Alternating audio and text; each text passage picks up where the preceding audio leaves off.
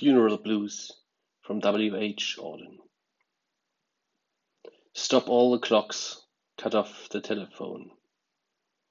Prevent the dog from barking with a juicy bone. Silence the pianos, and with muffled drum bring out the coffin. Let the mourners come. Let aeroplanes circle moaning overhead, scribbling on the sky the message, He's dead. Put crab bows round the white necks of the public doves.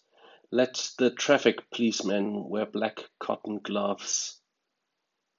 He was my north, my south, my east and west, my working week and my Sunday rest, my noon, my midnight, my talk, my song. I thought that love would last forever. I was wrong. The stars are not wanted now. Put out every one. Pack up the moon and dismantle the sun. Pour away the ocean and sweep up the wood. For nothing now can ever come to any good.